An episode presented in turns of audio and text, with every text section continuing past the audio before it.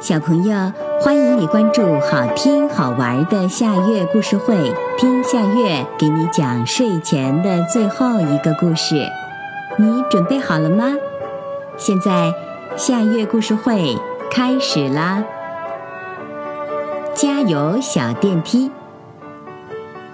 大楼里新装了一部小小的电梯，力气也是小小的。放学和下班的时间是小电梯最头疼的时候。兔子小姐背着背包进来了，绵羊阿姨挎着篮子进来了，乌龟爷爷拄着拐杖进来了，刺猬奶奶把刺缩了缩，小心翼翼地进来了。不行不行，太重了！小电梯叫起来：“我运不动了。”运不动的时候，就得有人出去减轻小电梯的负担。小电梯那么辛苦，大家都能理解它，所以没什么不是滋味的。要说最不是滋味的人，那大概就是大象先生了。大象先生长得又胖又重，每次他走进小电梯，就会听见小电梯说。哎呦呦，大象先生，我实在运不动您。运不动怎么办呀？大象先生只好走楼梯。唉，他偏偏住在最高的一层。小电梯觉得过意不去，他想，我不能老是这样。小电梯决定锻炼锻炼力气。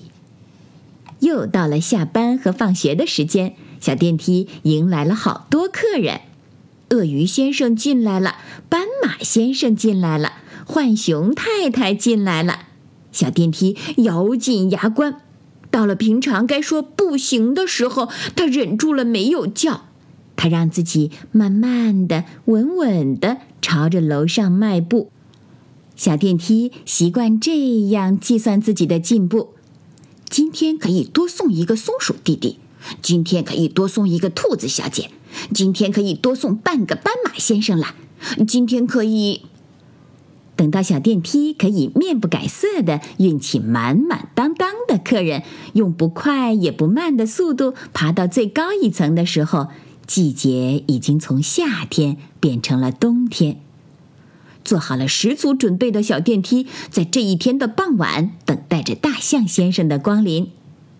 大象先生回来了，他正要去走楼梯，小电梯喊住了他。大象先生，今天让我来送您吧。真的可以吗？大象先生的鼻子卷成了一个问号。这么久以来，他都已经习惯了走楼梯了。可以的，快上来吧。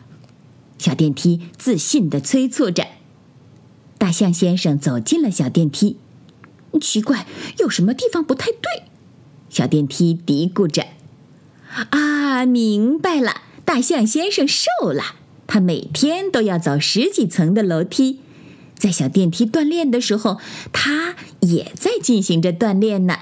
现在的大象结实又苗条，胖胖的身体不见了。小电梯带着大象先生升向顶楼。真快呀，真轻呀！小电梯有些遗憾的想：“如果大象先生能够再胖一点，那才好呢。”而大象先生呢，他也在想着：“小电梯这么努力，我是不是应该吃胖一点来回报他的心意呀？”小朋友，这个故事的名字是《加油小电梯》，这也是今天的最后一个故事。现在到了该睡觉的时间，好好的睡一大觉，做个美梦。我们明天再见啦，晚安。